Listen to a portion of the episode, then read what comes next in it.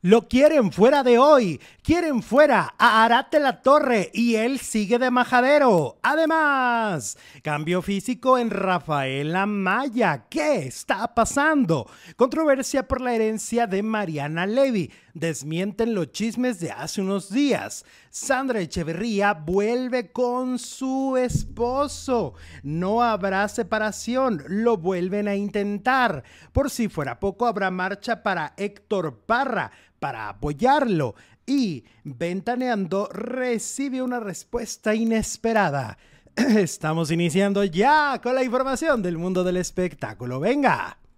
Muy buenas tardes, bienvenidos a un nuevo video, bienvenidos a una nueva transmisión, me da muchísimo gusto recibirlos el día de hoy, martesito, todavía estamos al inicio de la semana con toda la actitud, ¿no es así? Jesús Ibarra, Félix Producer.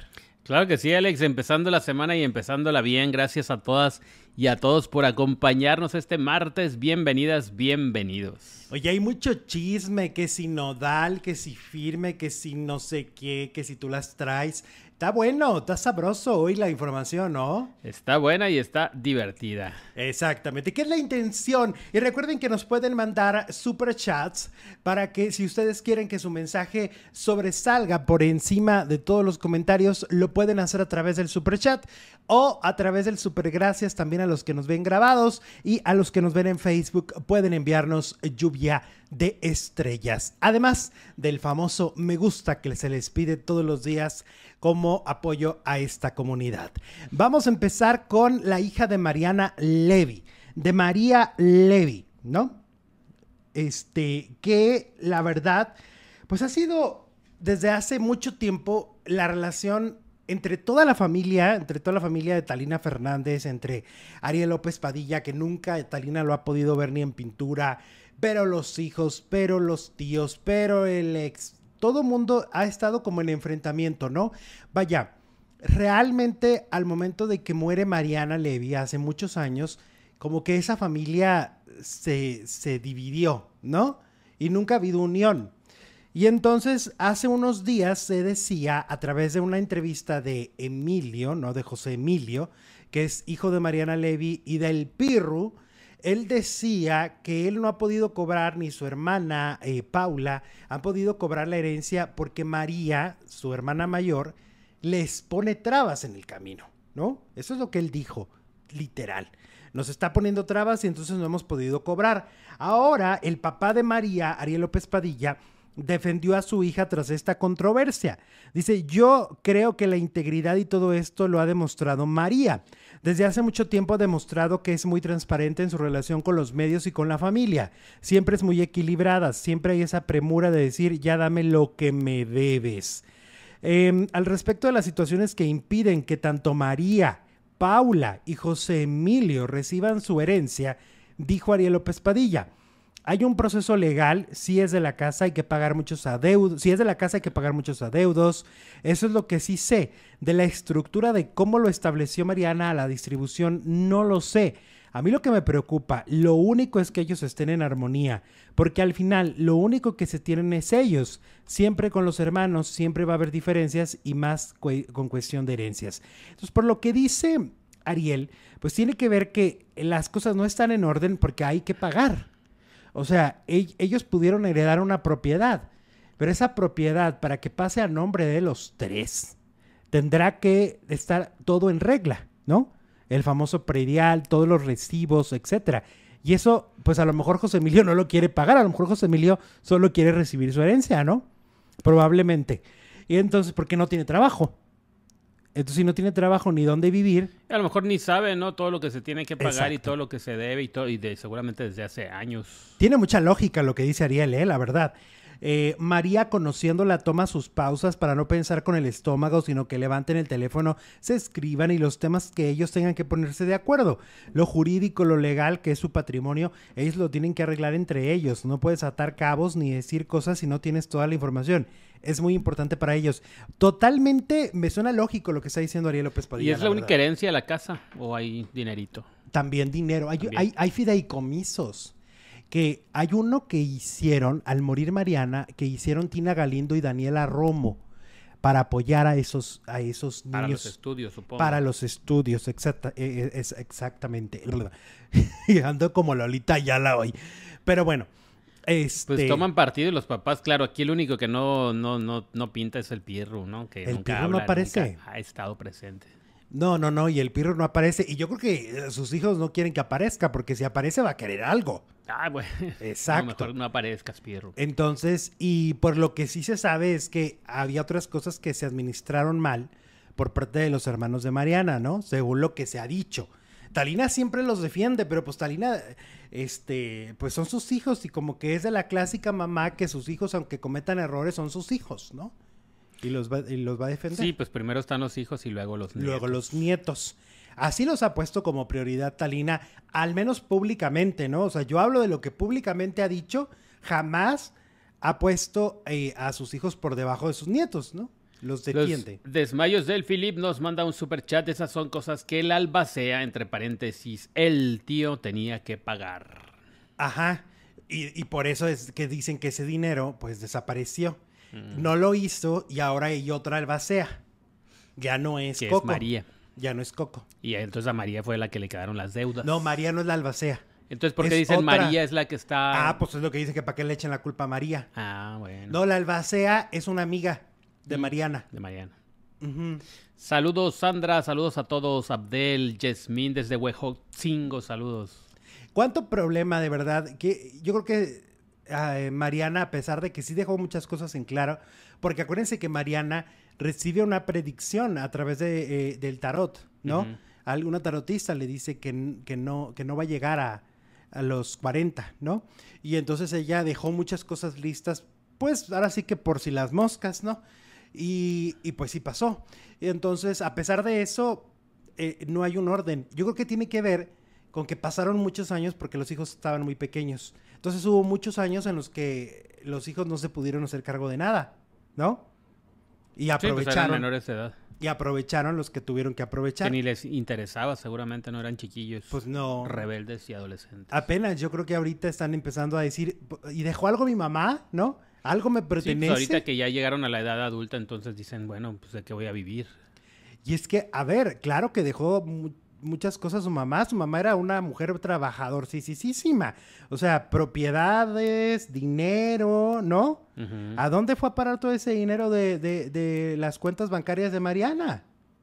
¿No? Es cierto, dice Monse, en las herencias siempre hay problemas y bueno, en la farándula, pues como son públicas, nos enteramos de todos los eh, detalles, ¿no?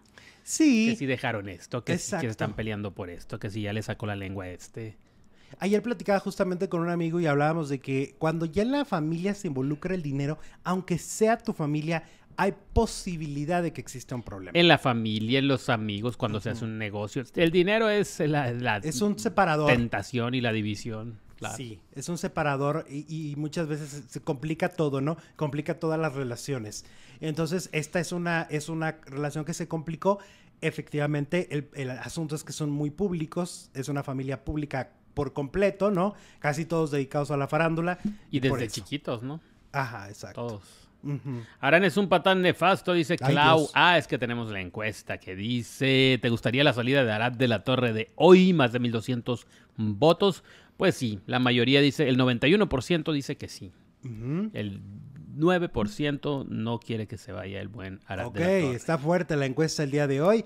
Ahorita vamos a comentar todo lo que ha pasado con Arad de la Torre en las últimas 24 horas, porque han pasado muchas cosas, ¿eh? Realmente con Arad de la Torre. Vamos con Cristian Nodal. Y es que Cristian Nodal, pues se va a presentar en una... eh, tiene un concierto muy importante en México, en la Ciudad de México. Este, y, as- y bueno, lo que sucede es que es un concierto súper masivo. Estamos hablando de 60 mil personas en un solo lugar. Entonces, eh, pues es un, es un concierto histórico que muy pocos cantantes mexicanos o grupos mexicanos han logrado tener un éxito. Estamos hablando del Foro Sol. El Foro Sol es una barbaridad. Son 60 mil personas una sola noche. Entonces, eh, ahí sí tiene que ser un fenómeno social. Es donde se ha presentado Madonna, ¿no? Exacto. eh, Ricky. O sea, grupos muy grandes que pocas veces vien- vienen a México o, si son mexicanos, fenómenos sociales. Yo me acuerdo del grupo Límite, llenó el Forosol dos fechas, pero era un fenómeno social. Eh, eh, ya, sí, son contaditos, ¿eh? Los mexicanos que han llenado el Forosol son contaditos. Y em, Nodal, pues según lo que se informó ayer a través de Gilberto Barrera, director de TV y novelas, pues a partir de hoy, y él lo anunció ayer, a partir de mañana va a haber boletos para regalar de una manera impresionante porque no va a llenar. ¿Ok? Y de hecho, Nodal, tú sabes que antes de esto era como, no daba casi entrevistas. Y yo ahorita lo he visto dar entrevistas a mucha gente. Ha ido a podcast. Ah, a- sí, pues sí, para hacer promoción. Fue hasta uno de donde hablan de tenis, donde se compran tenis que se compró como millones de pesos en un media hora. Empezó con Franco Escamilla, ¿no? También con Franco tirando bola.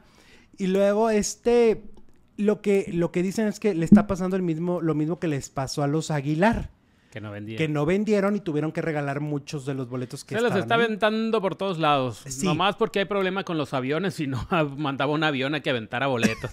Sí, te- literal. O sea, por ejemplo, hoy en Venga la Alegría ya anunciaron que estaban regalando boletos. Y ya van a empezar por todas las estaciones de la Ciudad de México y programas de televisión porque quieren llenar el Forosol. ¿Ok? Imagínate qué quemada que no lo llena y que se vean. Eh, Sí, porque ese sí se nota. Cuando, cuando No son lugares muy grandes. cámaras, pero bueno, pues hay todo el mundo con su celular, ni modo que no se sepa. Exactamente. Y por ejemplo, en Acapulco me decías que no llenó. Y yo te decía que lo que yo he aprendido, según veo en Ciudad de México, como que es una ciudad en la que tienes que ir conquistando poco a poco. O sea, primero haces una fecha, esto es clásico. Alguien que va empezando, que no, no tampoco digo que lo haga así, pero vaya, a un lugar un poco más chico. Por ejemplo, alguien que va empezando, empezando es el Lunario. Ujú. Y luego del Lunario se van al Metropolitan. No, alguien que va empezando, empezando es el... mm, Bueno, la, sí. la- la maraca, el, el estadio Carta Blanca de no sé dónde. Ay, no. Bueno, y después el auditorio, que son 10 mil. Pero él tiene cinco años que no pisa Ciudad de México y se está yendo directo al Forosol. O sea, e- eso es lo impresionante, que se fue directo a lo de 60 mil. Y por eso ya casi quiere el Azteca. El Azteca le caben Ujú. 80. Y apenas Shakira, ¿no? Entonces, yo creo que en Nodal ese es el problema, que lo manejaron mal y que no supieron irse como poco a poco. Entiendo que es muy exitoso, que sí le ha ido muy bien, pero pues parece que no tan bien como ellos pensaban. ¿No? Nos hace falta una reconciliación ahí con Belinda para que llene el ¿Qué Forosol. Imagínate, ¿Qué va a estar tiene que ver Belinda. Belinda? Pues es que con Belinda llenaba en todos lados. ¿No te acuerdas que ella salía ahí como Claro. la cereza del pastel al final del, del- del- del concierto? Oye, pues bueno, eso es lo que pasa con Nodal. Continuando con el regional mexicano, ustedes se acuerdan, deben de acordarse que si nos siguen todos los días, el viernes yo les conté que yo tenía imágenes del interior de Televisa cuando pisó en los foros Grupo Firme. Y yo les dije aquí que eran insoportables, que no, se, que no quisieron bajar el, el vidrio de la camioneta, a pesar de que no eran masas, o estamos hablando de empleados de Televisa o visitantes autorizados de Televisa. Tampoco estamos hablando de que era una, era una plaza comercial y 500 personas se les fueron encima. No. Aquí se les dijo el viernes, ¿eh? en exclusiva, que estos andaban aones, ¿no? Pues resulta que hoy TV Notas los pone en la portada porque esto se fue a otro nivel. Y según la portada de TV Notas, pues estos señores utilizan a su seguridad para golpear a sus fans. Sus fans querían una foto, literal, una foto. Y entonces los escoltas de Edwin Cass golpearon salvajemente a fans de Grupo Firme que buscaban esa fotografía según lo que dice hoy TV Notas. Fue imposible, pues Edwin llevaba un dispositivo de escoltas que impidieron cualquier intento de acercamiento. Pero después las cosas se pusieron feas. Dice TV Notas, a nuestra redacción llegaron imágenes de la golpiza que le pusieron sus escoltas a un par de motociclistas que son parte de un grupo de fans que cada que llega un grupero los siguen para obtener una foto o un saludo. Ah, ya sé de qué motociclistas me están hablando. Hay unos motociclistas este, que se dedican a cazar a famosos y hasta les toman foto las placas y ya los van buscando en hotel en hotel. Mm, Ya se saben un poco la estrategia, ¿no? Que por cierto a mí me dijeron que esto de los fans hay una hay una no sé cómo llamarlo, pues un poco una mafia sí, porque hay algunos fans que les llevan objetos a los a, a los cantantes, se los firman y los ven. y los venden en Mercado No, Libre. pues esos no son fans. Ajá, no, están haciendo negocio. Que Gloria Trevi ya los cachó. Entonces Gloria Trevi, y ahora pues ya los cachamos nosotros ya a- atrapados, descubiertos. Lo estamos diciendo en un espacio que afortunadamente nos ve mucha gente.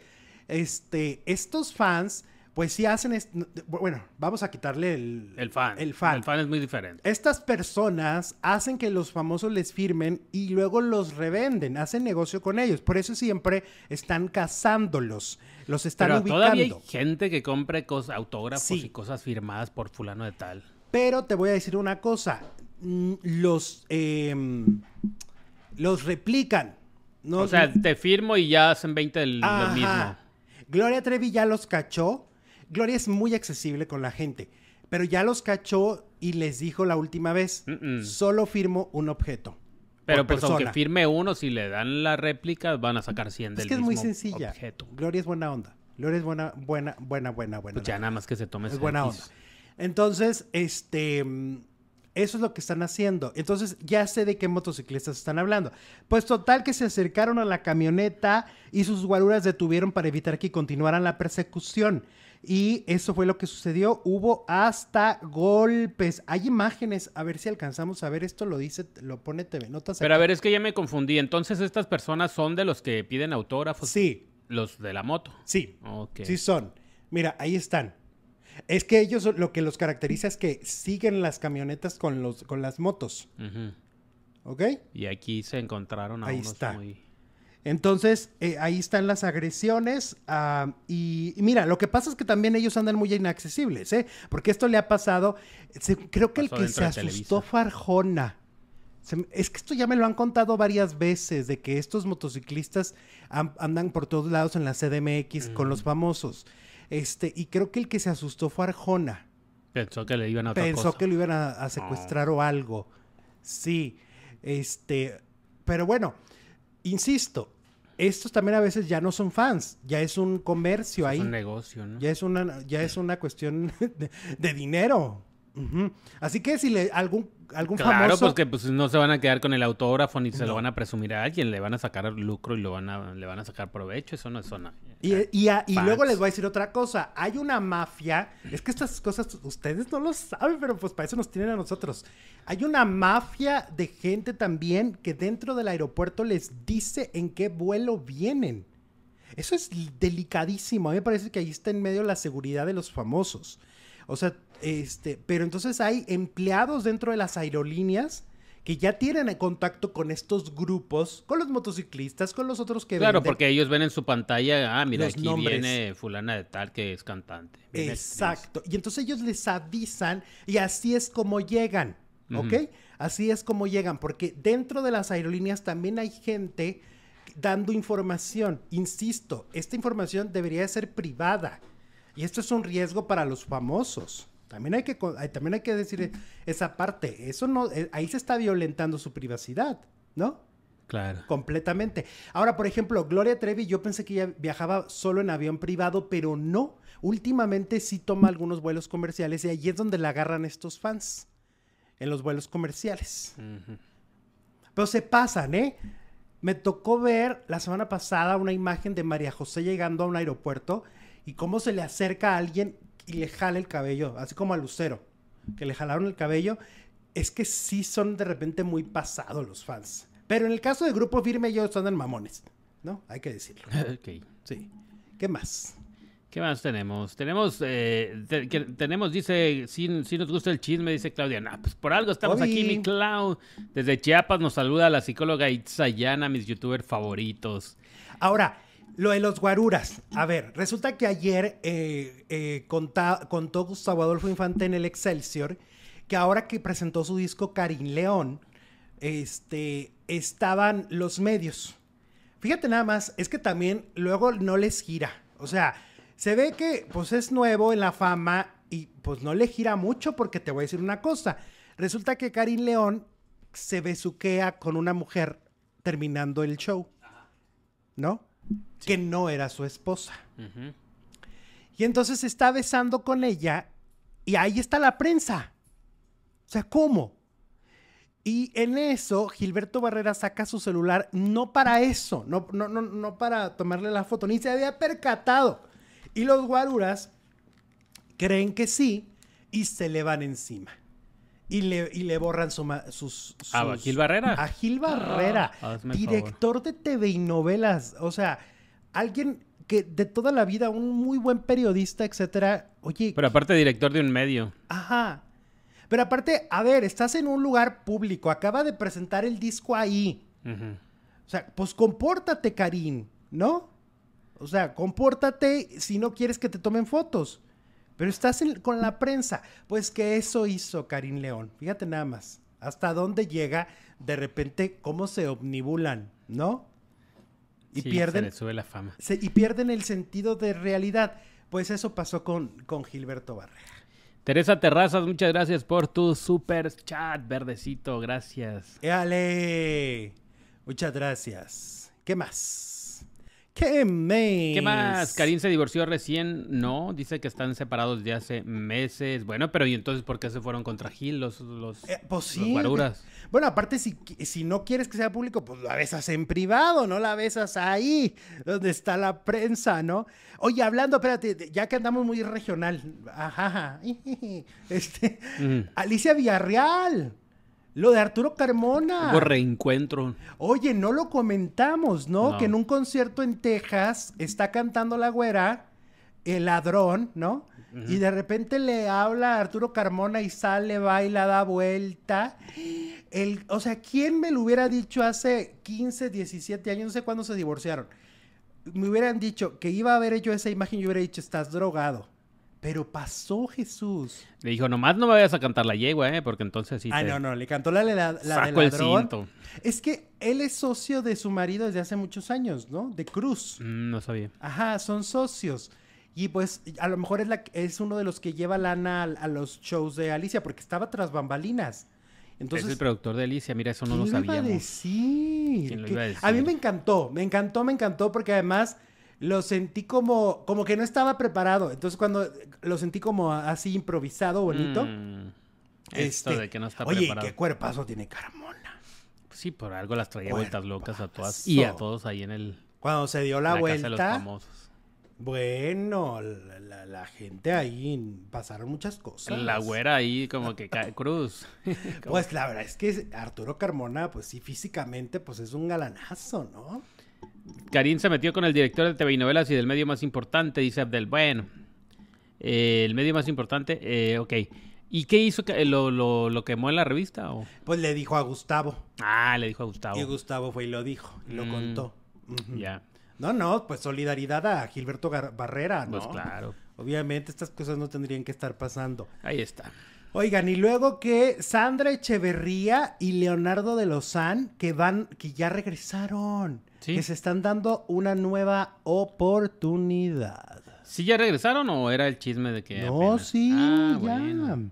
Oye, esa sí es una sorpresa. En tu cara, Carla Sousa. En tu cara, Carla Sousa, no es cierto todo lo que te dijo. Te contó mentiras, como Marta y Gareda. ¿Y ya los vieron juntos en algún lado?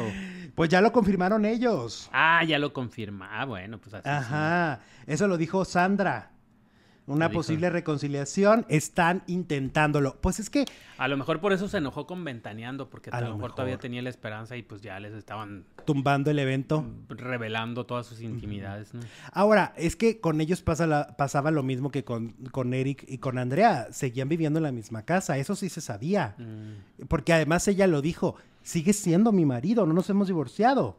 O sea, no hay un papel, igual que con Andrea y Eric, que han seguido viviendo en la misma casa y que no se han divorciado, Que ¿no? vive el amor, dicen por aquí. Pues se me hace padrísimo, o sea, porque además, pues mira, el, el- el ser humano es tan complejo, puede haber crisis de, de todo y, y yo creo que si lograron pasar esa crisis y quieren regresar, qué chilo. Qué chilo por ellos, ¿no? Mal por Carla Sousa. que finalmente nunca dijo quién, pero todo el mundo asumió que fue Leonardo. Bueno, pero le preguntan y lo dice, pues pónganle el nombre que quieran. Ay, bueno. Pues Echándole más leña al fuego. Ahí ya te está diciendo que sí. Oye, muy ya si lo revisamos, pues sí, Carla Sousa mal, ¿no? O sea, chismosa. O sea, porque uno es chismoso, pero el mundo lo sabe. Pero de ella no sabíamos. Pero aparte, pues lo, avienta a toda la farándula, como que pónganle el nombre que quieran. Nos está dando permiso de ponerle el nombre que queramos y pues no, pues otro matrimonio destruido. Y luego con la, con la epidemia de divorcios que hay, ¿no? Vive el amor, dicen por aquí también. La güera negó la cruz de su parroquia, el mejor ex, dice mamá chismosa. Oigan, este, la gente de, de Puebla que nos esté viendo, ¿cómo les va con la ceniza del popo? Que sigue cayendo, nos decían ahorita. Ajá. Hay gente muy asustada, este, pero bueno, los expertos dicen que solo abarca 20 a 25 kilómetros, ¿no? ¿Cuál? 20 a 25 kilómetros. La lava si llegara. Ajá, si llegara. Que Exactamente. No está en ese caso. Porque ya hay gente muy preocupada en CDMX, etcétera, en ¿no? todos lados.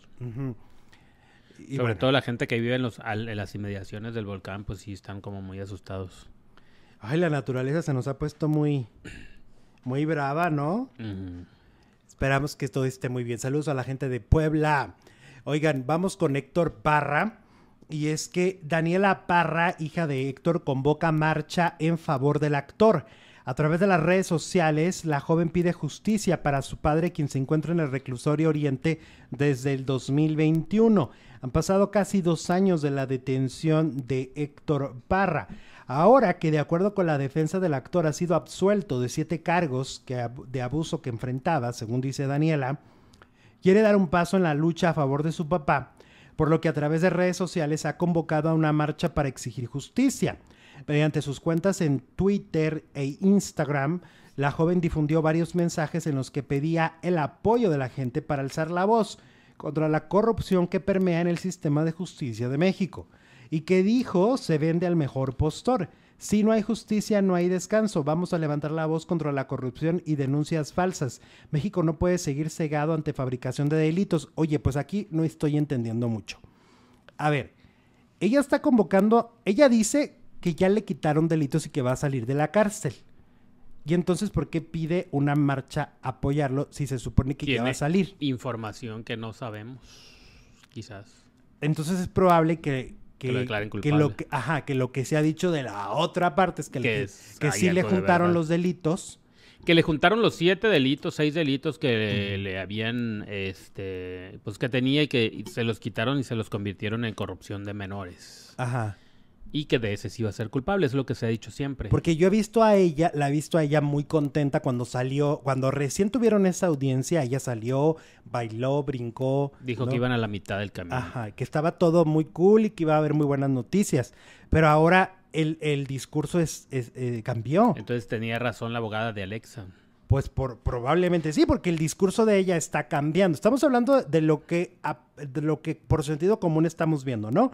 Vemos que si supiera que ya la tienen libre y que ya va a salir en la próxima audiencia y todo, pues estaría feliz en su casa esperándolo, ¿no? O, con los medios eh, celebrando, pero no convocando una marcha. Ajá, no, no aventándole ahora ya la pelota al gobierno mexicano, ¿no? justicia. Porque, porque esto ya tiene que ver con el gobierno, ¿no? Esto, esto, como lo decíamos ayer, esto ya se ensució. Cuando tú ya metes cuestiones políticas, esto ya se ensucia, ¿no? Esto, pues es que esto está politizado desde el principio, desde que intervino Sergio Mayer, que estaba. Desde ahí, ¿verdad? Se, se, politizó y entonces, de alguna manera, eh, pues está más complicado todavía, ¿no? Esto se pone más difícil. Porque, pero a ver, también hay que ser claros. Las marchas en México no sirven para nada, la verdad. Nunca hacen nada. O sea, va la gente, marcha y no los, el gobierno no les hace caso. Les vale, ¿no? Hemos visto discursos de, ah, es que fueron pagados los que van y marchan, ¿no? Es que es otro número, es que se lo inventan, pero en realidad, pues no se ejerce tanta presión social como se quisiera en las marchas, ¿no? ¿Qué va a pasar realmente? Eso es lo que vamos a ver en la siguiente. Bueno, ¿y cuándo es la marcha? Mañana. Pues no, a ver, déjame, aquí te digo. Espérame. Aquí está el anuncio. Bueno. Justicia para Héctor Parra, dice Kitty Chulada. Bueno. Qué fuerte caso y cuánta división y cuánta opinión por todos lados, ¿no? O sea, las opiniones están por todos lados. Este, dice aquí, los que puedan acompañarnos sería muy importante para nosotros contar con su presencia. Gracias de antemano y también gracias infinitas por seguir en la lucha con nosotros. Nos vemos el miércoles. Ah, esta mañana. Es mañana. Porque la audiencia es mañana. Ah, no, el 25. El 25 es jueves. El 25 es jueves. El 25 es la audiencia. Ahí está. Ok. Entonces, así va la historia de Héctor Parra de Daniela Parra y Alexa Hockman. Qué difícil. Qué doloroso todo lo que ha pasado. Oye, vamos con Mickey. Ah, bueno, antes de platicarte de Mickey, ayer me puse a ver en Star Plus el concierto de Alejandro Fernández en la Plaza México. Ese concierto fue el sábado y se transmitió en vivo, pero la plataforma lo dejó un mes más para los que no estuvimos ahí lo podamos ver. ¿Y ya lo viste? Ajá. Primero hablé con una amiga que fue al show y le pregunté. ¿Cómo estuvo? Increíble, me dijo. Impresionante. El mejor concierto de Alejandro que he visto. De Alejandro. Es increíble, este, sobrio. Este, ya con eso. Es importante decirlo. Sobrio, guapo. Pero aparte, pues era el concierto de su vida, ¿no? El que, el, que casi casi encumbró a su papá y pues tenía que estar a la altura. Seguramente se preparó con mucho tiempo. Ahora, yo no sabía, fíjate que previo a la, al, al concierto había una entrevista de Rebeca de Alba. Oye, que por cierto, está igualita. Sí.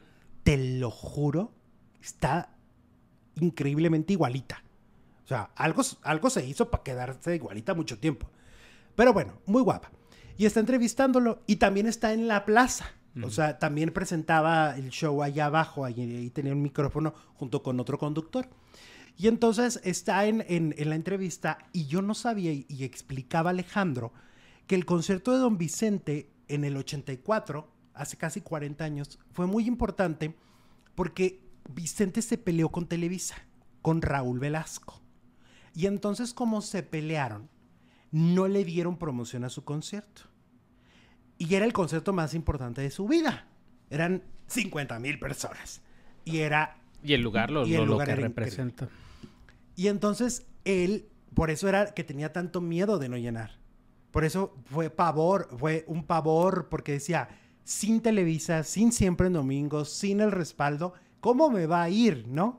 Y le fue increíble, le fue espectacular. Fue la primera figura, luego vendría el veto de Juan Gabriel, que demostraron que Televisa pues, no era determinante. En ese caso, pues no los necesitó para llenar la Plaza de Toros. Cuando ya tenían un nivel como el de ellos, ¿no? Juan Gabriel, Vicente, ya Televisa no marcaba un antes y un después en sus carreras.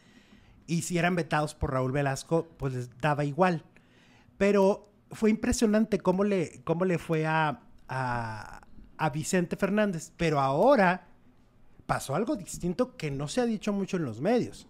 Alejandro Fernández agotó en un par de días. Esa es la diferencia. Vicente sí sufrió con el boletaje. Alejandro no. Alejandro en un par de días estaba cubierta la Plaza México. Eso, eso fue increíble. Lo que no pasó con Pepe. Lo que no pasó con Pepe, que tuvieron que regalar boletos en el jaripeo. Y con Alejandro estuvo increíble. Yo vi el show, llevo la mitad, lo paré para ver la otra mitad después. Eh, llevo la mitad y si es cierto, es un gran show de Alejandro. Canta increíble, tiene una energía impresionante, se le ve feliz, se le ve que está muy contento. Eso sí, hay una canción en donde le ponen a cantar a dueto con Vicente y se nota que se quiebra. Ahí sí se nota que es como un... Cuando vuelve a oír su voz, su cara cambia tanto. O sea, para él significa tanto oír la voz del papá en ese momento que su cara se transforma y parece que quiere llorar y, y como que tiene que tomar aire para seguir cantando y hasta agarra un, no sé, no sé qué se tomó, pero hasta se toma algo porque volverlo a oír debe ser durísimo, ¿no? Si para uno te conmueve oír a don Vicente en un show imagínate para su hijo, ¿no? Y, pero es muy bonito, muy bonito lo que hace al momento del homenaje que le hace a su padre. Está muy padre el concierto. De verdad, Alejandro, híjole, sí se lució, ¿eh? Pues qué afortunados los que fueron al concierto del Potrillo. Lo pueden ver en Star. En Star. Ahí Star va, Plus. Ahí, Star Plus. Ahí va a estar un mes más. Y lo pueden ver. Y se ve además una calidad impresionante. Que me escribían que como a Jordi Rosado ya ahorita le está valiendo este, Televisa, Jordi Rosado, porque entrevistó a Alejandro y según dicen Alejandro está vetado pues, desde la bronca de la serie, ¿no? Exactamente. Ok, bueno, volviendo con Mickey, Mickey, Mickey, como dice. Oye, pues Mickey, hablando de eso, pues Alejandro Fernández habló, habló de Luis Miguel y de aquella gira que no se pudo realizar y donde se le dio un adelanto de dinero muy grande a Luis Miguel y Luis Miguel no quería regresar y que lo tuvieron que demandar, ¿te acuerdas? Sí, hace algunos añitos. Ajá. La verdad es que Alejandro no necesitaba el apoyo de Luis Miguel, era más un como un gozo profesional, ¿no? Cantar al lado de Luis Miguel para él era como, wow, voy a cantar con, con otro grande, pero en sí él pues acaba de llenar en dos días una plaza de 50 mil personas evidentemente no lo necesitaba. Y Luis Miguel sí lo necesitaba porque andaba como, te traía muy mala fama, ¿no? De que, no de que no llenaba, sino de que se iba. Estaba de, de como capa caída. Cantaba 15 minutos y se iba, es lo que decían. El, el como dice sí lo necesitaba. Y entonces dice Alejandro Fernández, le deseo lo mejor, que le vaya muy bien y que le vaya muy bien si va a hacer gira con alguien más. Que Dios me lo bendiga y que la puedan hacer pues como con él no se pudo. Exacto. O sea, él le dice, conmigo ya mm, no. Ya no. No. Conmigo ya no. Pues yo creo que con nadie va a ser ya. Como le acaban de preguntar a Alejandra Guzmán si sí va a hacer la gira algún día con Faye y dijo no, nunca. Pues sí. Cristian. Bueno, Cristian. Cristian sí. ¿No? Pues con algún Alejandro Sanz, algún Ándale. extranjero, ¿no? Porque mexicanos, pues no. Chayán. ¿Quién otro llena la arena, la Plaza México? Es que, por ejemplo, en Estados Unidos han hecho Chayán juntos, Buki y Alejandro. Imagínate. Con Marc Anthony también. Y, luego en otra gira con Marc Anthony. O sea, como que ellos sí quieren compartir los escenarios. Luis Miguel es el que no le gusta. ¿No? A lo mejor con alguna mujer. Con Lucerito. Con Edith. Con, Lucerito de Recordando Fiebre de Amor. No, pero Lucero ya anda con Mijares otra vez. Fiebre de... Ah, no, pero tú estás hablando de Luis Miguel. Ah, dices de Alejandro. Alejandro, no creo que vaya a ser con nadie, yo creo. No, pues ya después de llenar la Plaza de Toros, pues... Edith Márquez quiere grabar con él, pero a ver si le hace caso. Grabar es diferente, pues una... Ay, si grabó el papá. Pues debería hacerle caso porque lo, anda correteando y no le ha ah. hecho caso. Silvia Pasquel también habló de los conciertos de Luis Miguel y dijo, nunca he ido a uno ni iré. Ni pienso volver a ir, dijo la Pasquel. Ay, Dios. Pues, ¿qué te hizo, Pasquel? Ah, no, sí, pues a Michelle. Le preguntaron, oye, ¿tienes boletos? Y esa fue la respuesta. Y que, por cierto, hay un meme muy bueno que dice, soy como los hijos de Araceli Arámbula. ¿Cómo? Tampoco veo a Luis Miguel. Oh. Mm. Oh, oh, bueno. Bueno, pero pues. Oye, que salió la. ¿Te acuerdas la esposa de este representante argentino que tuvo? Y dijo que a ella sabe. ¿eh? Lucía Miranda. Ella dijo que ella sabe que Luis Miguel ocasionalmente ve a sus hijos. Ocasionalmente. Ocasionalmente. O sea, no de manera constante ni fechas particulares. Pues que ya está haciendo ruido también en Argentina, que es donde vive la, ex representante. Pero que sí los, sí los ve. Sí los ve. Ajá, eso dice ella. Pues es que como que salen datos también en lo de la camioneta que decías tú de Michelle. Ajá. Son datos desconocidos que salen Pues es que, a ver, vamos a ser honestos. Luis Miguel es tan privado que no tenemos la certeza de, de, que si ve o no ve a sus hijos. Es una persona que guarda mucho su privacidad. ¿No? Te, ¿no? Claro. No, no, no sabemos. Y Araceli tampoco puede decir mucho, según por lo que entiendo, tiene un poquito la boca cerrada por un contrato, ¿no? Entonces no puede tampoco decir, si lo ve, los ve cada seis meses o una vez al año, ¿no? Navidad. En Navidad o no sé. Oigan, hablemos de Ventaneando. Y es que, ¿se acuerdan que en un programa los de Ventaneando criticaron a Natalia Alcocer y criticaron en general a las mujeres que llegaban a tener hijos de diferentes, eh, de diferentes hombres, ¿no? Que le daban un hijo, un padre diferente a cada uno de sus hijos. Y es, fue muy controversial en su momento el comentario tanto de Daniel Bisoño como de Pedro Sola. Sola.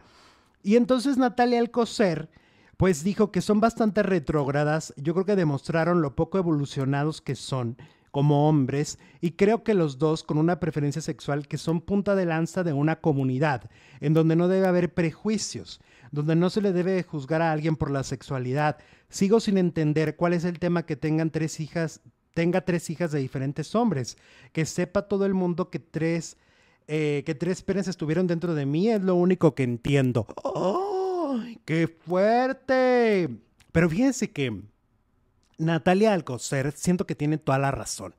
O sea, e, efectivamente, siendo al, al final personajes dentro de una comunidad tan criticada socialmente, tan hecha para un lado, lo único que queda es ir, ir abriendo, abriendo la mente, ir haciéndote de un panorama distinto y tratar de que, de que el mundo cambie, que, sea, que se, se haga un mundo más tolerante y más empático. Y ellos no lo son. Entiendo que a nivel generacional lo traen ahí. O sea, es decir, Pedro Sola, teniendo setenta y tantos años y todo, y, Daniel, sí son de estas generaciones que crecieron con esto, pero esto no lo justifica. Porque aún no sean de generaciones de, de, los de ahorita, de los que tienen este, 15, 20, 25 años, podrían tener mayor apertura, ¿no? La, la, edad y la generación a la que perteneces no te define para siempre, ¿no? Ellos podrían tener mayor apertura, no ser tan cerrados. Y bueno, dice, a nosotras nos juzgan, pero hay muchos hombres que tienen casos similares. Un ejemplo es Eugenio Derbez. Tiene hijos de diferentes mujeres y nadie le dice nada. Al contrario, yo lo admiro y creo que es lo que menos tenía que importar. Entonces yo lo voy a tomar de quien vienen. Dice, la verdad es que Daniel, todo mundo sabe lo que es. Se dice que es homosexual, pero él sigue sin decirlo. Y creo que debe ser muy fuerte ver a una mujer que aparte de que disfruta su sexualidad, tiene los pantalones para sacar adelante a su familia. Aparte de que mi familia nunca va a tener que reclamar nada porque sabe muy bien quién soy. Pues muy bien, Natalia Alcocer. Honestamente, creo que las declaraciones de Natalia Alcocer son las correctas. Duro y directo y a la cabeza. No los insulta, no los insulta, pone las cosas en su lugar, ¿no? Y dice cosas muy ciertas. Pertenecen a una comunidad de la que tendría que haber apertura y respeto. Una comunidad que marcha cada año para pedir respeto y ellos no lo dan. ¿No? Pero bueno, lo que pasa es que creo que ellos no se sienten parte de la comunidad. Bueno, Pedrito, no sé, él nunca ha estado en el closet, es lo que dice. Bisoño, pues nunca ha reconocido nada, aunque le han sacado fotos y fotos y fotos. Pero pues más bien es lo que ella dice, una mentalidad retrógrada que tiene que ver cuántos esposos ha tenido, novios, amantes o lo que sea con su calidad como mujer. Y también es una realidad que dentro de la comunidad existen personas que ven pasar, por ejemplo, a alguien que, sea muy afeminado y lo voltean a ver feo, aunque sea parte de la comunidad, ¿no? O sea, sí ocurre. Y Pedro Sola lo ha dicho en algunas entrevistas, siempre se refiere a las personas más afeminadas como con, con un, con un así. Discriminación dentro de la misma comunidad. dentro de la misma comunidad.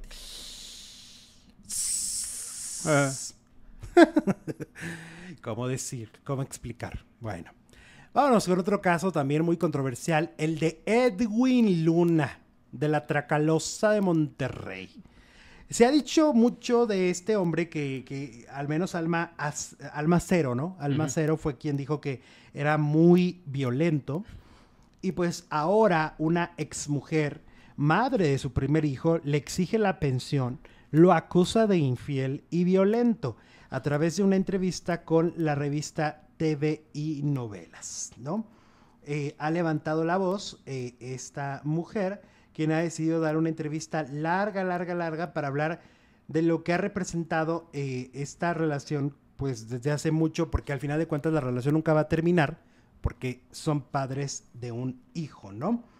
¿Y cuánto, estuvieron, cuánto tiempo estuvieron juntos? Dice, no recuerdo exactamente. Él mencionaba que fueron seis meses y a lo mejor así fue porque yo tenía seis meses de embarazo cuando tomé la decisión de separarnos. Aunque fueron unos meses, pasaron muchas cosas que me hicieron tomar la decisión. Eh, dice, sabemos que iniciaste un proceso legal en su contra por la manutención de tu hijo. ¿En qué va el asunto? Todo se va a reactivar por lo que me da, eh, lo, solo es una ayuda. Mucha gente a decir que 40 mil pesos es mucho, pero yo vivo en Estados Unidos y el niño está en clase de canto, karate, acordeón y tiene muchas actividades. Mi hijo se está preparando desde muy chiquito y él, Edwin, durante cinco años nunca le dio nada. Si vemos hacia atrás, él ya estaba pegando en la música y yo nunca lo molesté. No lo había molestado, pero salió a decir tanta bajeza y tantas cosas que yo no pienso quedarme callada y no lo voy a permitir. Pide una pensión alimenticia justa con base en lo que él gana. Eso es todo. Pues sí, es que, a ver, muchas veces hay hombres que ganan mucho dinero y dicen, claro, si te doy tanto, eh, con eso te alcanza. Pero la ley dice que es el 25%. De lo que gane. De lo que gana. Entonces, si él gana 10 pues millones. 40 mil pesos. 10 millones o 10 mil pesos, le van a quitar de todos modos el 25%. Por eso, ese es el problema. Y, dicen, eh, pero es que un niño no necesita más de tanta cantidad. Sí, pero insistimos, las leyes son las leyes. Y las leyes dicen, es este porcentaje. ¿No? Así de simple. Y bueno, ya si lo conviertes a dólares, pues se convierten en menos dólares, aunque suene mucho 40 mil pesos, pues en dólares para el niño, pues... Oye, la vida está tan cara en Estados Unidos que se están viniendo a vivir a México, muchas personas de allá. Entonces, la vida está muy cara, ¿no? Todo. Y luego aparte, pues la vida que se dan, ¿no? Los famosos, pues que si el karate, que si el comen en no sé dónde. Clase de canto. Quién sabe qué comen y entonces pues ya se encarece más. No es como lo que comemos tú y yo o los niños de mis amigos. Nosotros hasta las croquetas del Tomás. No, bueno, tú, pero el pollito no falta aquí en este estudio. Exacto. Oye, ahora hablemos de Cristian Castro. Y es que resulta que la bebechita está en la mira de Cristian para contenido fuerte. ¿De Cristian? La bebechita. De Cristian. Sí. Ah, bueno. Según contó la conductora, el hijo de Verónica Castro la quería para generar contenido fuerte son. A ver, a ver, a ver, párale ahí. Pues no que es cantante, entonces que ahora que a qué se está dedicando el Cristian. No quiere enseñar el cuerpo. Acuérdate que en un concierto salió enseñando carne. Pero quiere abrir su página, quiere hacer contenidos o qué sí. ¿Sí? Eso. Ah, bueno. Y entonces lo quiere abrir una plataforma y él está involucrando a mujeres con las que pues, le gustan y le están llamando para esas y le gusta la bebechita. Y le gusta la bebecha. Y entonces para este tipo de contenido. Le hablaron, sí. ¿Y él va a salir ahí o nada más es el productor o el camarógrafo? No, los dos. ¿De qué estamos hablando? Los dos. Ah, ok. Dice, entiendo que solo eran fotos y luego se querían planear otras cosas con él. Pero algo más fuerte no me lo permite mi bebechita interna, dice la bebecha. Mm. Entonces todo se quedó en veremos. No sé dónde me haya visto él. A mí solo me hablaron de Argentina. No tengo idea de cómo surgió mi nombre. A lo mejor fue Cristian quien me escogió o su agencia. No lo sé realmente. Pero no, no avanzaron las negociaciones. Porque si tú has visto, lo que pasa es que, a ver, yo siempre he dicho, debes parecer lo que quieres ser. Y Bebechita es, es muy contrastante, porque Bebechita parece muy exótica y muy atrevida, pero cuando la vimos en Masterchef es una niñilla, una, una, una mujer muy... No se atreve a muchas cosas. No, es una mujer muy tierna. Están enamorándonos, ¿no? Ajá. Es una mujer muy tierna, pero que su apariencia te hace creer que va a ser muy escandalosa. Pues es que es grandota y pues, exuberante. Que crees que va a ser Celia Lora. Ándale. Que va a salir en revista, pero no. No, la bebechita no. ¿Cómo ves? Y al Cristian como que tampoco me lo imagino en ese tipo de contenidos, como que no le está dejando la carrera o qué. Pues como que Cristian está mirando para el monte, ¿no? O sea, como que ha perdido un poco el rumbo, creo. O sea, siento que... Siempre le ha gustado como que experimentar. En algún tiempo no traía un grupo de rock y ahora que se pinta el pelo y todo. Pero con la voz que tiene, con el talento que tiene, tendría que estar llenando teatros por todos lados sacando discos y no lo está haciendo, ¿no? Sí, sí, sí, sí, sí, Ya ves que, ¿con quién era el grupo con el que estaba cuando se... con Miranda, ¿no? Ah, a este último sí era con Miranda. Sí. Bueno, ¿qué tal? Así van las cosas. Con quien también van las cosas y en las redes sociales lo criticaron muchísimo fue con Rafaela Maya. Rafael Amaya está eh, cerrando, anoche se acabó la octava temporada del Señor de los Cielos. Y pues a través de redes han estado subiendo estas imágenes, estos videos recientes en eventos de Telemundo, donde se ve un cambio físico notable. Hay, un cambio en su apariencia. Y la gente está, pues obviamente, criticándolo muchísimo porque nos tiene acostumbrados a ser de estos cuerpos como muy, pues muy, ¿cómo le llaman? Mamados, ¿no? Pues sí, un, un cuerpo muy atlético. Y ahorita no se ve tan atlético. Pero fíjate que yo investigando con, un amigo que sabe estos temas que se llama Oyuki. la nutrición. el Keiji. El Keiji me ah, porque también hace rutinas de gimnasio, es lo claro, que saben. Este es que es un experto en nutrición. Entonces él me dice que seguramente Rafa estaba en algo que le llaman ciclos, ah, que usan los famosos, que tiene que ver para verse, o sea, toman suplementos para verse así, mm, este, mammers, ¿no? Con cuerpos muy, muy marcados y es lo que el hombre realmente usa para ver, pues todos los que vemos en la tele casi todos están en ciclo. Pero esto del ciclo hace cuenta que te da mucha hambre y entonces todo lo que comes se va convirtiendo en músculo y no en grasa. Mm, Pero después, cuando ya dejan el ciclo, me, me dice Oyuki, el problema es que quieren seguir comiendo porque el cuerpo ya se acostumbró a comer así y, se quiere, y quieren seguir comiendo igual y ahora sí se convierte en grasa. Mm. Entonces probablemente él acaba de dejar un ciclo, Rafael, y por eso de alguna manera el llamado rebote que da. Esa es la explicación que él dice porque bueno, él conoce los cuerpos y haz de cuenta, yo le una vez le mandé una foto de alguien y me dice, esta mujer se hizo liposucción. Porque conoce por, los brazos, pero por el dedo, o sea, es un experto.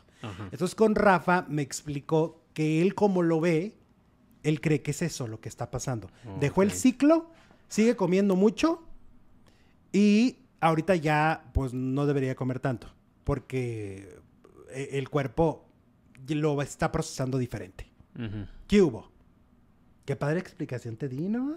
Sí, muy de gimnasio, muy de, de estos, de los inyectados. Para eso me tienen faldilludos, para que se les Gracias a lo Yuki. Arad de la Torre piden su salida de hoy. ¿Tú qué crees? ¿Te gustaría la salida de Arad de la Torre de hoy? El 91% dice sí. El 9% dice que no, que es indispensable. Oye, vamos con el tema de Arad de la Torre y es que, bueno, se peleó con Joana Vegaviestro en una fiesta, le faltó al respeto, le dijo cosas muy feas y finalmente Joana lo denuncia públicamente, él después se disculpa a medias como es costumbre, a través de redes sociales la gente le sigue mandando mensajes diciendo fuera Arad de hoy, él publicó cosas en burla, reflexiones entre comillas en sus redes sociales, reflexiones que lo único que nos muestran es que él no está arrepentido de la situación. Por ejemplo, esta que estamos viendo dice, lo gracioso es que cuando ya no permites que te falten al respeto, comienzan a llamarte problemático. Y no solo problemático, dijo Arad de la Torre, a lo que el público le fue escribiendo diversos mensajes, como por ejemplo estos. Dice, esto pasa por darle un espacio en la televisión a una analfabeta funcional. Sabemos que si eres violentito y le ponen un emoji de payaso, no esperaba menos típico de ti y otro emoji de payaso. Híjole, no sé bien el contexto de todo, pero también existen unos audios donde amenazas de muerte a un reportero. Creo que tienes problemas de ira. Deberías de atenderte para que tengas paz y no te dañes y a los que están a tu alrededor. Luego le dicen, qué pena que te pongas en ese plan. Tienes fama de ser un hombre grosero y explosivo. Si yo estuviera en tu lugar, mejor aclararía cosas de una manera respetuosa. Súper innecesario e infantil de tu parte poner ese video. Todavía se burla de la situación poniendo que será un villano memorable. ¡Qué osadía! Le pone la audiencia. Son cientos, literal, de comentarios que, le, que todos coinciden, prácticamente todos, en que la forma en que está abordando el tema no es el correcto, que no es una disculpa, es otra disculpa a medias como ya lo ha hecho en otros momentos y sobre todo exigen que salga de un programa donde justamente es un programa que se dedica o su mercado principal son las mujeres y les está faltando el respeto a las mujeres. Por segunda vez. Por segunda vez. Entonces, pues, ¿qué está pasando con Arad? Él dio una entrevista eh, a las afueras de Televisa, dice que efectivamente le mentó la madre a Joana, pero con cariño. No sé cómo son esas. A mí la verdad nunca me han dado una mentada de madre con cariño. Entonces no sé cuáles son, pero él dice que las de él son con cariño. Ah, mira qué cariñoso. Qué bonito. Hasta las mentadas de madre las dice Agua, con amor. a ver, camine, agua, agua. A ver, a ver el inmaduro. A ver, agua, el violento. Ay, ay, ay. Bueno, pues 3.000 personas, 3.000 votos. ¿Te gustaría que Arad salga de hoy? 91% dice que sí, 9% dice que no. Y nos vemos en dos minutos en la segunda transmisión del día. Vámonos para allá. Regresamos en un dos minutos en Alejandro Zúñiga, telenovela.